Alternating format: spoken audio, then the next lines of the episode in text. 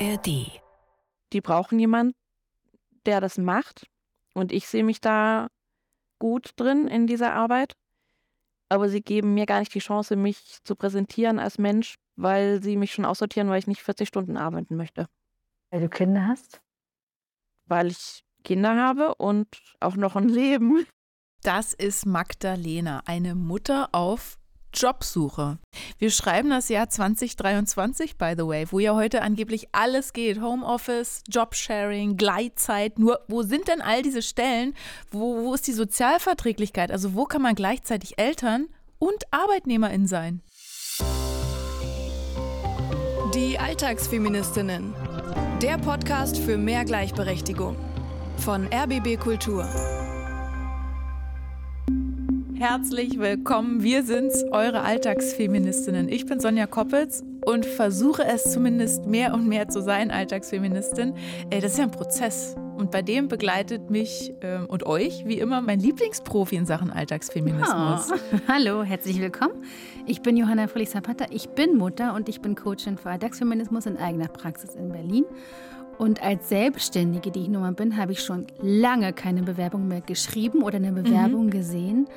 Äh, bis Magdalena zu mir kam, um die es heute geht, wie ihr schon gehört habt. Und es passt, wir haben ja wegen Mai und Muttertag und so den Muttermonat Mai ausgerufen. Also diesen Monat geht es in jeder Folge um verschiedene Aspekte des Mutterseins oder auch um das Nicht-Muttersein. Mhm. Also auch Kinderlosigkeit ist ja unter anderem Thema.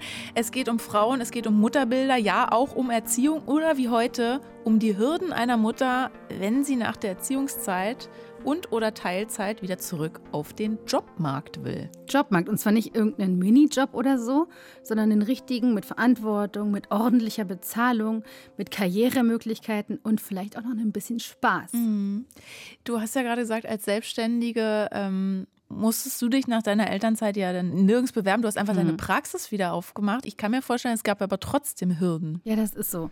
Ich habe ja direkt nach diesem Wochenbett wieder gearbeitet. Ich wohne nun in der Nähe meiner Praxis. Ich war also manchmal am Stehen und hatte gar keine Pause, bevor ich wieder in die Praxis nicht gegangen, sondern gerannt bin. Mhm. Und das war manchmal sehr, sehr anstrengend und stressig. Und ähm, ja, ich habe gemerkt, wie sehr ich aber trotzdem die Arbeit gebraucht habe, um Energie zu haben äh, für diesen Alltag mit Kind, weil meine Arbeit mich eher inspiriert, als dass sie mir Kraft kostet. Und trotzdem erinnerst du dich hier behind the scenes, als wir mhm. die Podcast-Folgen gemacht haben und ich noch gestillt habe und ich zwischendurch rausgebeten wurde, um zu stillen. Das war total aufregend. Bevor wir gleich näher auf Magdalenas Situation eingehen, also sie bringt ja nicht nur ihre persönliche Situation mit ins Coaching zu dir, da stecken ja ganz viele gesellschaftliche Überthemen drin, um die es heute gehen wird. Also in dieser Folge sprechen wir über Diskriminierung von Müttern auf dem Arbeitsmarkt, mhm. weil äh, Frauen müssen zum Beispiel dreimal so viele Bewerbungen schreiben, wenn sie genommen wie Väter oder kinderlose Frauen, um überhaupt zum Bewerbungsgespräch eingeladen zu werden. Crazy.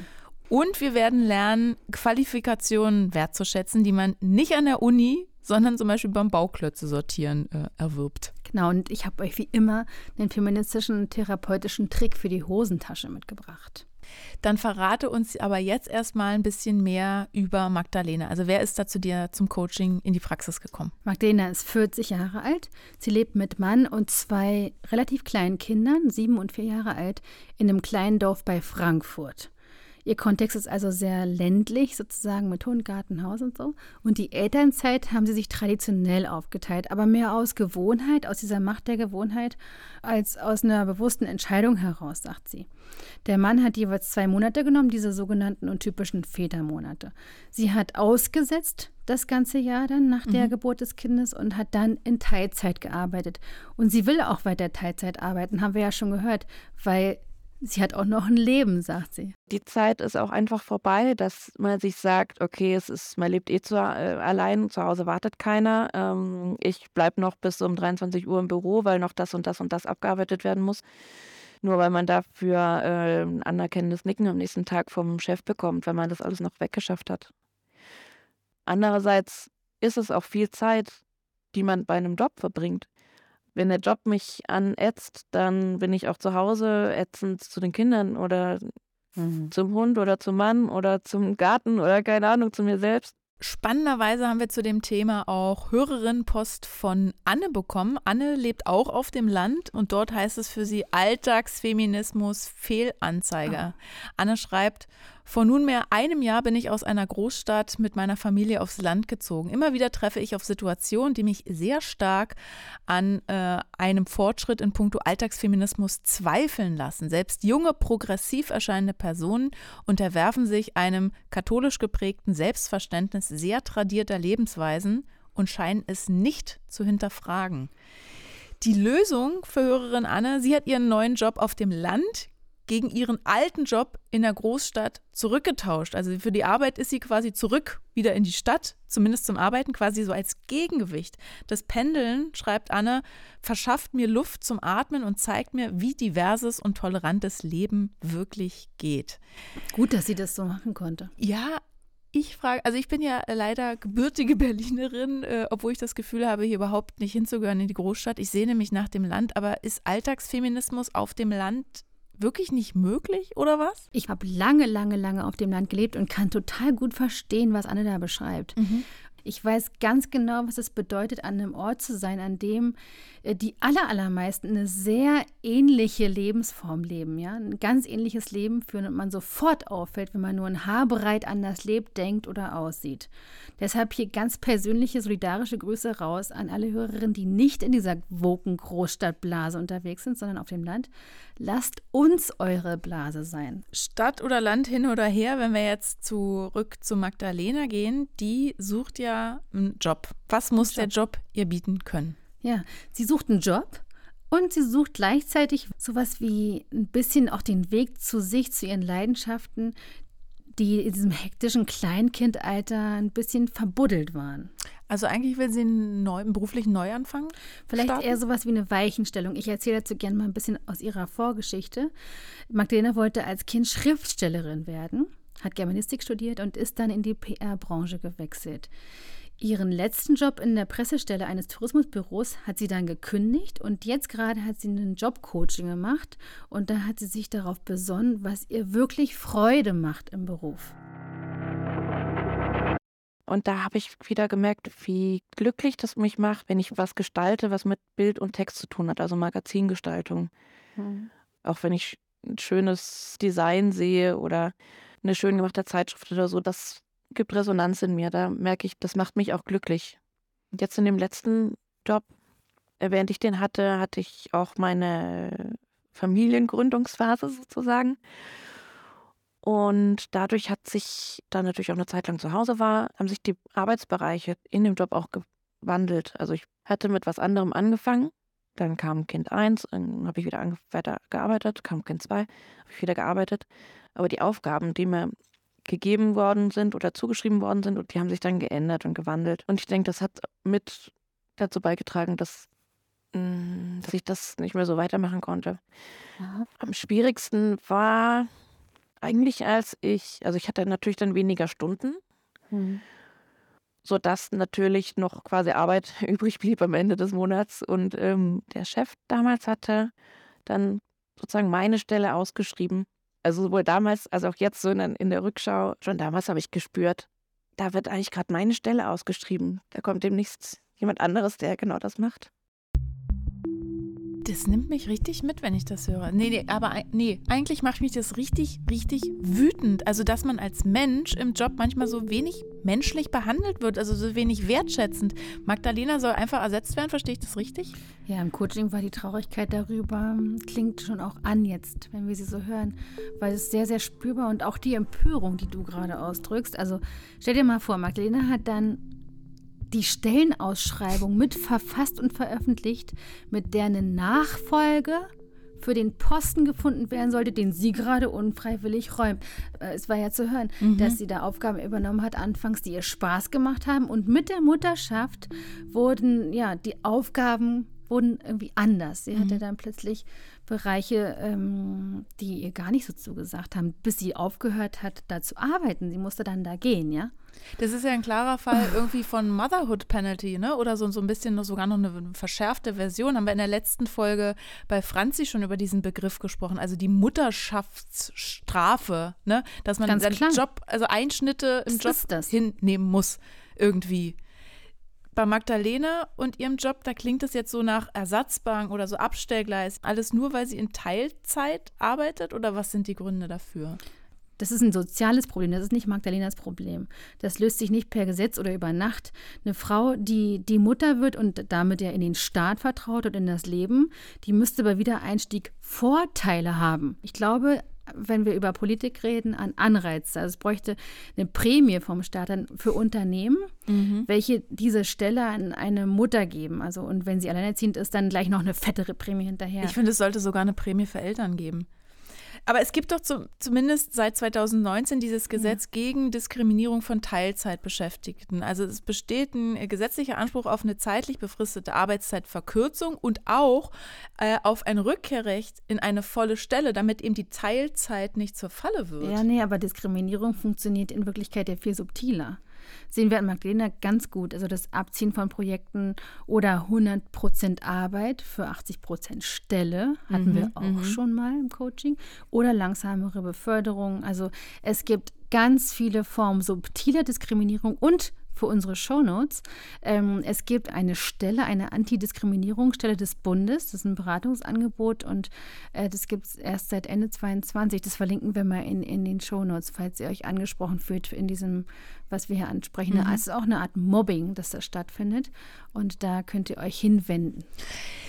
Aber, jetzt komme ich wieder mit so einem Aber, äh, ich sehe da auch noch ein anderes Problem. Also, weil äh, bei Teilzeit, nicht jeder Job geht ja in Teilzeit. Wenn ich zum Beispiel als Radiomoderatorin ein Kind bekommen hätte, mhm. hätte ich ja nicht nur eine halbe Radiosendung moderieren können. Und du kannst ja auch keine halbe Podcast-Folge machen hier. Oder viel schlimmer, eine Chirurgin die kann ja auch nicht mitten in der OP das Skalpell fallen lassen, um die Kinder von der Kita abzuholen. Also gilt doch eigentlich Verantwortung gleich Unentbehrlichkeit gleich keine Teilzeit. Hm, ja, würde ich sagen. So oft ist dieses geht nicht ein vorgeschobenes Argument. Beispiel Modethema, also geteilte Führung hören wir immer wieder, beziehungsweise Top-Sharing auf Englisch. Bei diesem Arbeitszeitmodell teilen sich zwei Führungspersonen eine Stelle, einen Managementposten. Das war vor zehn Jahren exotisch und unvorstellbar. Inzwischen fast Mainstream. Verantwortung und Teilzeit können zusammengehen, theoretisch. Äh, das ist Magdalena auch klar. Sie kann volle Leistung bringen aber halt nur 15 Stunden, weil sie Teilzeit arbeiten möchte. Und sie ist total frustriert, nachdem ihre Stelle neu ausgeschrieben wird. Es wird mir weggenommen, nicht weil ich das nicht gut kann, sondern weil die Umstände drumherum anders sind als vorher. Ja, da, davor hatten wir schon auch gesprochen von wegen, wie ist denn meine Planung, will ich bei den Stunden bleiben und so. Und irgendwie war ja quasi schon klar, dass dann also der Job wieder auch ausgeschrieben wird, die Sachen, die ich ja nicht machen kann in den Stunden. Aber trotzdem halt dieses Gefühl, als ich dann halt das PDF gemacht habe und auf die Webseite gestellt habe und mir dachte, das klingt alles so toll, was da draufsteht. Und ähm, das ist unfair, dass ich das jetzt nicht mehr machen darf. Auch sowas wie, und wieso, nur weil ich jetzt Mutter geworden bin? Spielte das eine Rolle? Ich habe mich der, der neuen Person dann gegenüber schon so gefühlt, als ob ich die alte wäre, die dann so vorher in dem Job war und dann immer rummäkelt und halt immer sagt, ja, aber ich habe das immer so gemacht und wir haben das schon immer so gemacht und mach das doch mal so. Und ich hatte so mich selber gesehen, dass ich mir dachte, so was willst du doch nicht sein und so würdest du auch nicht sein wollen, wenn du in einen neuen Job kommst und von diesem ganzen Geflecht überhaupt gar nichts weißt und da eigentlich denkst, du gehst eine neue Stelle an und dann sitzt da jemand und ist damit nicht zufrieden, wie du da den Job machst. Aber ich kam halt auch nicht raus aus dem. Aber auch sowas wie, es muss doch möglich sein, dass ich in der Zeit, in der ich arbeite, auch da diese freudvollen Aufgaben übernehmen kann weiterhin. Ne? Du nickst gerade heftig. Ja, darüber ist halt nicht gesprochen worden oder nicht, haben wir nicht diskutiert, ob das vielleicht auch ginge oder ob man die Aufgaben nochmal anders zusammenstellen könnte. Wenn jetzt sowieso eine neue Person kommt, dann ähm, hätte ich ja quasi auch die Sachen behalten können, die mir sehr am Herzen lagen. Aber interessanterweise hatte ich nicht das Gefühl, als ob ich da mir was wünschen dürfte, sozusagen. Also irgendwie war es ja schon toll, dass ich überhaupt wieder ein paar Stunden arbeiten durfte. Und ähm, es hatte sich so angefühlt, jetzt äh, kann ich nicht auch noch sagen, ja, aber nee, also jetzt möchte ich doch lieber nur noch hier noch ein bisschen Grafik machen, da noch ein bisschen dafür zuständig sein und so weiter. Ich weiß nicht, warum ich mir nicht ähm, dies genommen habe einfach. Naja, das, was äh, Magdalena da anspricht, nennt man ja so Cherry-Picking, ne? Rosinenpicken ist ja nicht besonders positiv besetzt. Das klingt so, als hätte Magdalena das Gefühl, dankbar sein zu müssen, dass sie überhaupt arbeiten darf. Ja, und das ist sicher verstärkt worden durch die weibliche Sozialisation. Stichwort Bescheidenheit, beziehungsweise sich nach anderen richten. Und konkret bei Magdalena, sie sagt rückblickend, sie hätte das zumindest versuchen sollen. Mhm. Also gibt sie sich jetzt selbst die Schuld, dass sie eben nicht die, die Rosinen gepickt hat, dass ihr der Job dann nicht so viel Spaß mehr gemacht hat, dass sie am Ende der Job so wenig Spaß gemacht hat, sogar dass sie gekündigt hat? Also hätte sie mal lieber Rosinen gepickt? Ihr Chef hätte ihr das auch anbieten müssen. Mhm.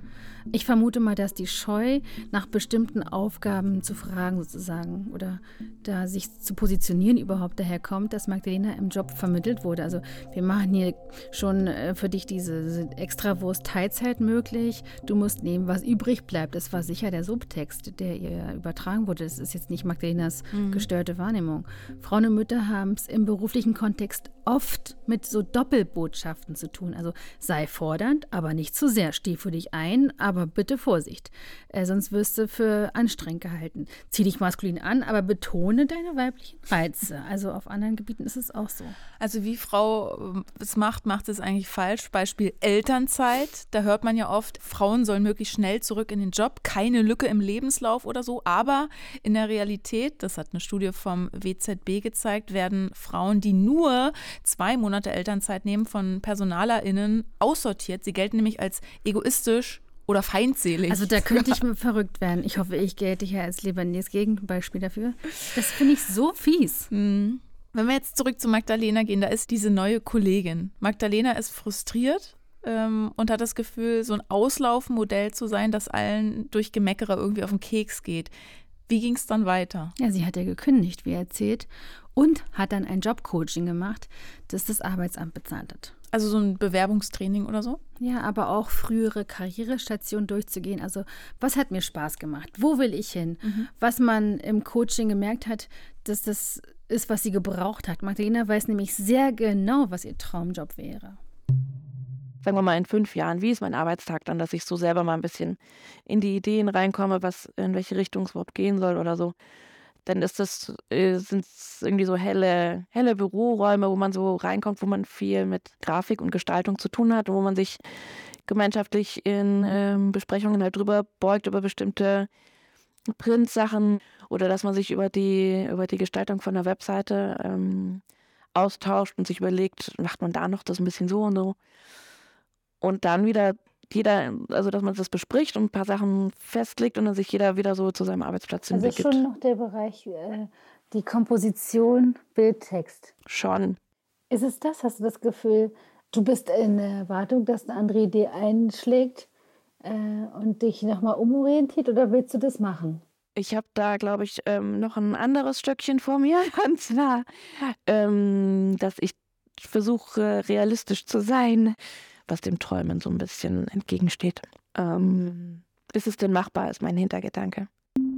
Witzig, weil Magdalena versucht, realistisch zu sein. Ich finde manche Stellenausschreibungen so unrealistisch oder dass ich denke, äh, kann man sich da überhaupt bewerben? Das, ne? also, also wenn ich Stellenausschreibungen lese, denke ich immer, ähm, äh, kann ich nicht, habe ich nicht, muss ich erst mal googeln das Wort, weiß ich gar nicht, was das heißt. Mhm. Magdalena hat ja auch mal so ein paar ähm, Stellenausschreibungen ausgedruckt, die habe ich jetzt auch vorliegen, hm. die sie, wo sie sich so drauf beworben hat, zum Beispiel ähm, Börsenverein des deutschen Buchhandels, sucht PR-Manager, weiblich, männlich, divers. Und wenn da drunter steht in Klammern, da, da wäre ich auch schon jetzt aus Magdalenas Sicht heraus, würde ich da schon gleich denken, hm, ich weiß es nicht. Da steht nämlich Vollzeit, Schrägstrich, auch Teilzeit, 30 Stunden pro Woche möglich.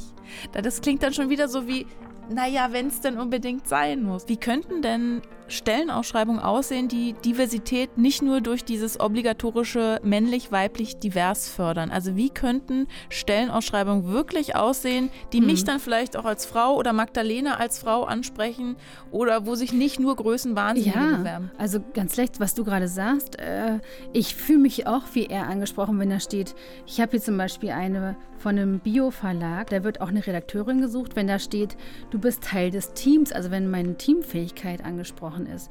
Oder mit den an dich gestellten Aufgaben wirst du die Fähigkeit entwickeln, X, Y, Z zu tun. Da wird dieses prozesshafte Lernen betont.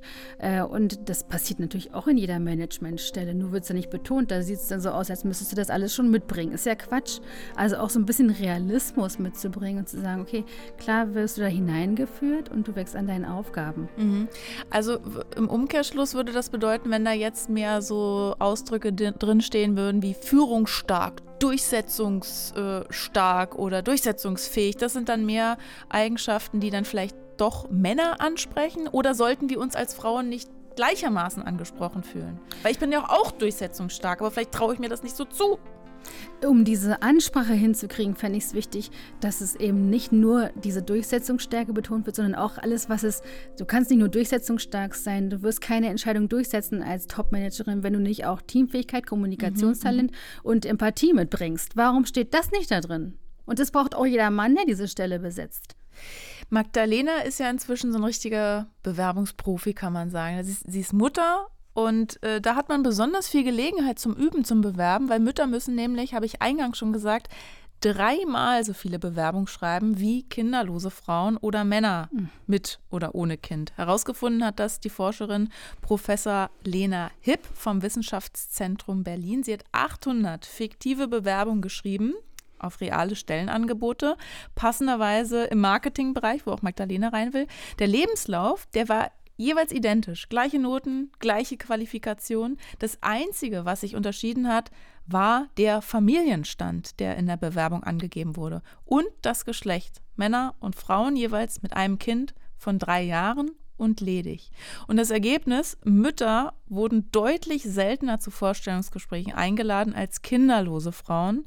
Sie mussten rund ein Drittel mehr Bewerbung schreiben, um eine Einladung zu bekommen. Väter haben dagegen die gleichen Chancen, Job zu finden wie kinderlose Männer. Was es noch schwerer macht, Magdalena lebt ja auf dem Land.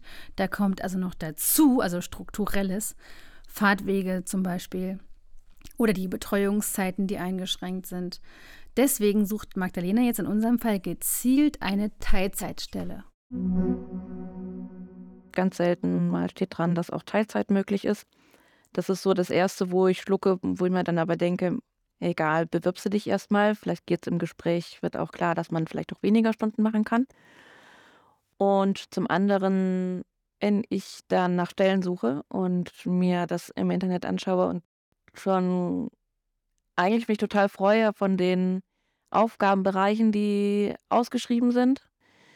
Man sagt ja zwar auch, man muss nicht immer alles äh, erfüllen, aber das meiste davon, wo ich mir denke, ja cool, eigentlich auch eine schöne, eine tolle Firma und ähm, das würde mir total Spaß machen bei einer Zeitschrift oder jetzt zuletzt als ähm, Content Managerin bei einem Spielwarenhersteller, wo es auch nicht nur um Plastik geht, sondern wirklich auch um Nachhaltigkeit und äh, sinnvolles Spielzeug. Ähm, und ich mir so denke, ja, das kann ich machen und ähm, die Anforderungen, die kann ich auch erfüllen.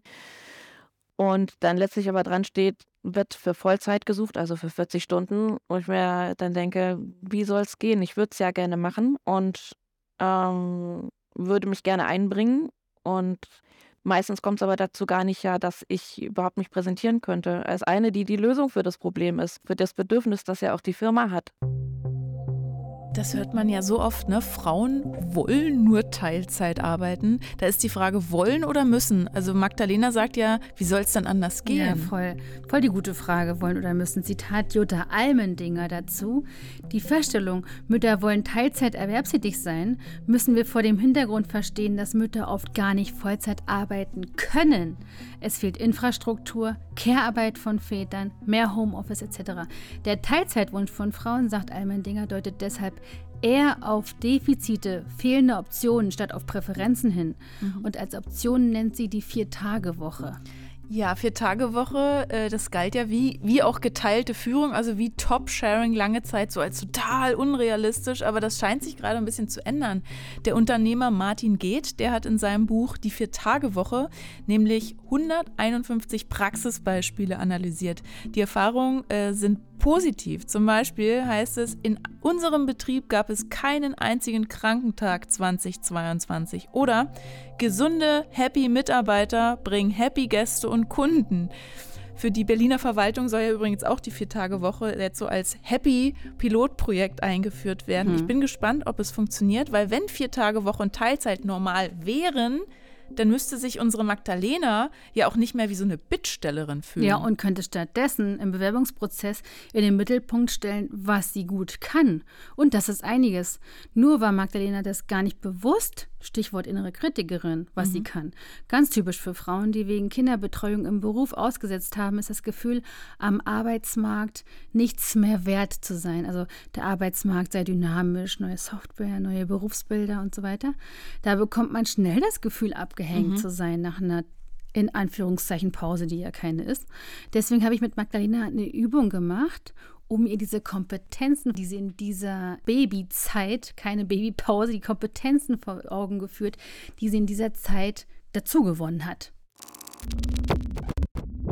Ich will dich geradezu einladen, auch eine Schreibübung, witzigerweise, wie eine Art Fortbildungszeugnis zu schreiben oder eine Möglichkeit, eine Selbstbeschreibung zu schreiben. Ich bin Germanistin, ich bin Mutter, also diese, diese so eine Vorstellung von dem, was du bereits bist das, was ich kann oder das, was ich bin. Weil ich bin ja Mutter. Aber es ist ja, ich kann ja nicht Mutter, ich bin's halt. Du sagst es, ich bin Mutter, aber da, das, daran sind bestimmte Kompetenzen geknüpft, mhm. die sind ganz unterschiedlich. Um äh, mein Zögern zu erklären, es ist eine innere Kritikerin, die in mir sagt, dass ich jetzt nur sagen kann, wofür ich auch ein Zertifikat habe, was von außen vielleicht irgendwie gesagt wird, okay, ja, jetzt offiziell kannst du das. Für die wichtigsten Kompetenzen gibt es ein Zertifikat. Da gibt es so Kotzmedaillen von den Kleinkindern auf dem Oberteil, die man sich als Orden ansteckt. das ist schön, ja. Das hätte ich mal gebraucht, das Wort. Während der, während der heißen Kleinkindphase. Wann. Was für Kompetenzen habe ich? Ich kann ein schönes Layout erkennen. Ich kann pingelig sein, wenn es um Rechtschreibung oder um Gestaltungssachen geht. Kann mir vorstellen, wie ein Programmcode aufgebaut sein muss, damit es am Ende so aussieht auf der Webseite, wie man sich das wünscht. Ich kann, äh, wenn ich mit anderen Leuten zusammen arbeite, andere zu Wort kommen lassen. Ich kann dazu beitragen, dass das Ziel nicht aus den Augen verloren wird. Ich kann gut kuscheln. ich kann gut meine Kinder durchkitzeln. Ich kann gut sortieren. Lego-Bausteine zum Beispiel. Ich kann aber auch gut improvisieren. Ich kann auch gut Lösungen für andere finden.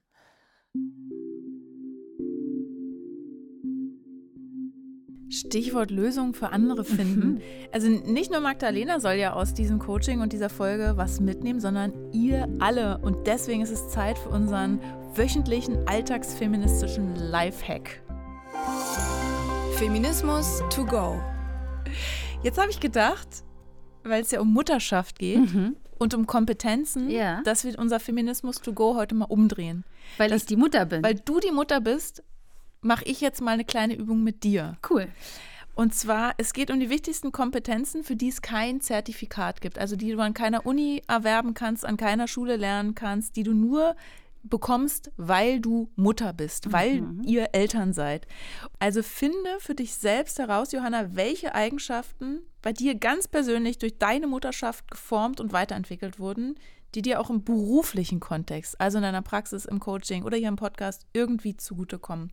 Also schreib dir so eine Art Fortbildungszeugnis, würde ich sagen. Toll. Bist du bereit? Ich bin bereit. Ich habe die Übung entwickelt. das hier nur so, so transparent. Ähm, Beziehungsaufbau. Wie geht das? Mhm. Das habe ich bewusst erlebt nach der Geburt meiner Tochter. Äh, ich habe sehr, sehr viel stärker in meine Intuition vertrauen gelernt. Und ich habe ein neues Wofür. Das habe ich hier schon öfter erzählt. Wofür mache ich das eigentlich alles? Und ich bin ganz klar, es ist jetzt für, vielleicht auch für Arbeit ArbeitgeberInnen interessant. Ich bin viel effektiver, wenn ich arbeite, seitdem sie geboren ist. Keine Prokrastination. Also keine, weil dafür habe ich keine Zeit. Oh Gott, das hört sich so ich nach hab, Gleichzeitigkeit der Dinge auch an. Nee, es hört sich nach Konzentration und Priorität ist es mhm. eigentlich. Und ich habe Ängste in der Schwangerschaft und Geburt gehabt und überwunden und habe Ressourcen mobilisiert unter der Geburt, von denen ich nicht geahnt hätte, dass ich die habe. Und Kräfte. Ich fühle mich zu allem fähig. Ich bin, also, ich habe das. mir gegenüber, wie so eine Löwin sitzt du da. Dann ist jetzt eigentlich im Anschluss nur noch dieses Ding, wenn ihr das jetzt vielleicht auch für euch macht, hängt euch dieses selbstgeschriebene Zeugnis mit euren durch die Mutterschaft erworbenen Stärken und Ressourcen, hängt euch das gut sichtbar irgendwie ins Arbeitszimmer oder an den Spiegel oder an den Kühlschrank, damit ihr es nicht vergisst. Ihr seid verdammte SuperheldInnen. Bam. Dann hören wir jetzt mal das Fazit von Magdalena. Wie fühlst du dich? Gut, weil ähm, ich das Gefühl habe, an einer Stelle zu stehen, wo meine Kompetenz anerkannt wird. Mir wird nicht die Entscheidungsgewalt sozusagen überlassen, weil ich auf einer bestimmten Stelle sitze, also dass es quasi jede Person sein könnte, die nur diese Arbeit halt macht, sondern weil ich da bin. Schön, deine ganzen Werte und wie du arbeiten willst, alles wird hier sehr, sehr deutlich. Wie geht's dir? Gestärkt. So von von selbst, von, von innen heraus. Danke für dein Vertrauen. Danke dir. Jetzt mal Geschlecht hin oder her, Mutter oder nicht. Ich habe ja die Hoffnung, dass sich die Arbeitswelt generell für uns alle zum Besseren wandelt. Also, dass es nicht mehr nur darum geht, sich zu Tode zu ackern, ins nächste Burnout zu rasen oder um Anerkennung und Wertschätzung kämpfen zu müssen oder darum, als Mensch respektiert und nicht wie eine Maschine behandelt zu werden. Und das passiert ja langsam, hm. habe ich den Eindruck. Also weil durch den Fachkräftemangel können zukünftige Generationen auch mal Forderungen an Arbeitgebende stellen. Einfach weil es zu viel Arbeit gibt und zu wenige, die sie unter allen gegebenen Bedingungen auch machen wollen. Und falls ihr das jetzt hier mal ein bisschen glucksen oder schnaufen hört, das ist deine Tochter Johanna, die du gerade reingeholt hast zur Aufnahme. Es ist gelebte Mutterschaft. Äh, so es, ist es. Ne, du arbeitest Vollzeit, du hast ein Kind und mal klappt es mit der Betreuung, mal nicht. Ähm, aber da ist die Frage, wenn wir jetzt hier in einem Vorstellungsgespräch sitzen würden, ne? oder wenn ich vorher als Chefin wüsste, bewirbt sich da eine Frau, bewirbt sich da ein Mann, hm, habe ich da vielleicht Vorurteile aufgrund der zu leistenden Arbeit, geht das in Voll- oder Teilzeit? Da frage ich mich, wären anonymisierte Bewerbungen vielleicht eine Möglichkeit, um als Frau eben nicht Gefahr zu laufen, gar nicht erst eingestellt oder gar nicht erst eingeladen zu werden, eben weil ich theoretisch Kinder kriegen könnte. Also anonymisierte mhm. Bewerbung. Ich denke, als Übergangslösung ist es wichtig, dass wir uns da orientieren an diesen berühmt gewordenen Blind Auditions, dem Vorspiel hinterm Vorhang, mit dem sich die Frauenquote bei den New York Philharmonics massiv gesteigert hat. Eine amerikanische Studie von 2001 bescheinigt MusikerInnen Musikerinnen, muss ich ja sagen, mhm. 50 Prozent höhere Chancen durch den Bewerbungsprozess zu kommen, als bei einer Bewerbung ohne Vorhang. Ist das nicht krass? Also weil einfach, weil der Vorhang vorhängt, es wurde nicht gesehen, aha, da spielt eine Frau. Genau. Es geht nur ums Gehör, also nur um die Leistung. Nur um Qualität. Nur um Qualität, okay. Aber das ist auch umstritten. Gegenargument gegen anonyme Bewerbung ist dagegen, also was ist eigentlich, wenn wir eine Quote haben wollen? Die kann ja nicht greifen, wenn ein Vorhang ist. Mhm. Und wir wollen eine Diversität, also Diversitätsmerkmale fördern. Eigentlich kommt es darauf an, welches Ziel wir verfolgen. Qualität wie im Sinne der, der Blind Auditions oder Parität, mhm. gleichen Zugang.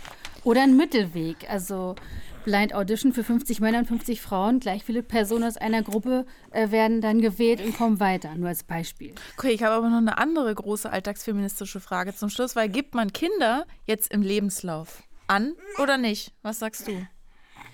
Ich denke, es, es müsste als Übergangslösung so sein, dass es nicht angegeben werden darf. Mhm. Aber um dahin zu kommen, dass es als Stärke anerkannt werden würde und sowohl für Männer und Frauen Vorteil darstellen müsste, wenn es im Curriculum steht. Was sagst du dazu, kleine Maus? Jetzt bist du ruhig und guckst mich an, ne? Finde ich, find ich schön, ähm, dass wir das jetzt auch mal erlebt haben, wie es auch sein muss manchmal, weil es eben nicht anders geht, mit Kind, ohne Kind. Es sollte auf jeden Fall eine Möglichkeit geben, Kinder zu kriegen und trotzdem zu arbeiten, weil man halt arbeiten muss. Und wenn ihr mehr Mutter-Content hören wollt, dann empfehlen wir euch den ähm, Podcast Podcast von Detektor FM. Der ist wirklich Podcast Podcast, weil jeden Tag werden dort ähm, in nur fünf Minuten spannende Podcast-Neuerscheinungen vorgestellt über alle Plattformen und Medienhäuser hinweg. Und in dieser Woche dreht sich alles um den Muttertag. Mhm. Den Podcast Podcast findet ihr überall, wo es Podcasts gibt und auch auf der Seite von Detektor FM. Den Link, den packen wir euch natürlich in die Shownotes. Und wir sind dann kommenden Dienstag mit einer neuen Folge genau. Alltagsfeministin. Zum Muttermonat Mai eine Sonderfolge mit Sascha Verlon und Almut Schnerring. Gar nicht so leicht zu sagen, was deren Job ist. AutorInnen sind sie, AktivistInnen, arbeiten, leben, machen alles zusammen, haben Kinder zusammen. Wie machen sie das eigentlich? Auf jeden Fall sind beide eine Doppelspitze. Äh, sie sind im beruflichen und im privaten zusammen. Und deshalb fragen wir sie nächste Woche, wie kriegt ihr das hin mit dem hm. Alltagsfeminismus? Und mit Kind auf dem Schoß. Also genau. das wird richtig voll in der nächsten Folge. Und bis dahin freuen wir uns natürlich über eure Weiterempfehlungen, wenn ihr sagt, guck mal, hört doch auch ihr mal die Alltagsfeministinnen. Oder wir freuen uns auch, wenn ihr uns abonniert. Ihr findet uns in der ARD Audiothek. Das könnt ihr auch allen weiterempfehlen. Äh, da gibt es die besten Podcasts, alle Podcasts aus der ARD zu finden in der ARD Audiothek und uns dann wieder kommenden Dienstag. Mit oder ohne Kind, werden wir sehen. Ich hoffe, sie ist bis dahin gesund. Gute Besserung. Danke. Die Alltagsfeministinnen. Der Podcast für mehr Gleichberechtigung. Eine Produktion von RBB Kultur für die ARD. Mit Sonja Koppitz und Johanna Fröhlich-Zapata. Redaktion Franziska Walser und Romy Sigmüller. Sounddesign Patrick Zahn und Kevin Kastens. Aufnahme und Mischung Christine Schöniger. Alle Folgen gibt's kostenlos in der ARD Audiothek und überall, wo es Podcasts gibt.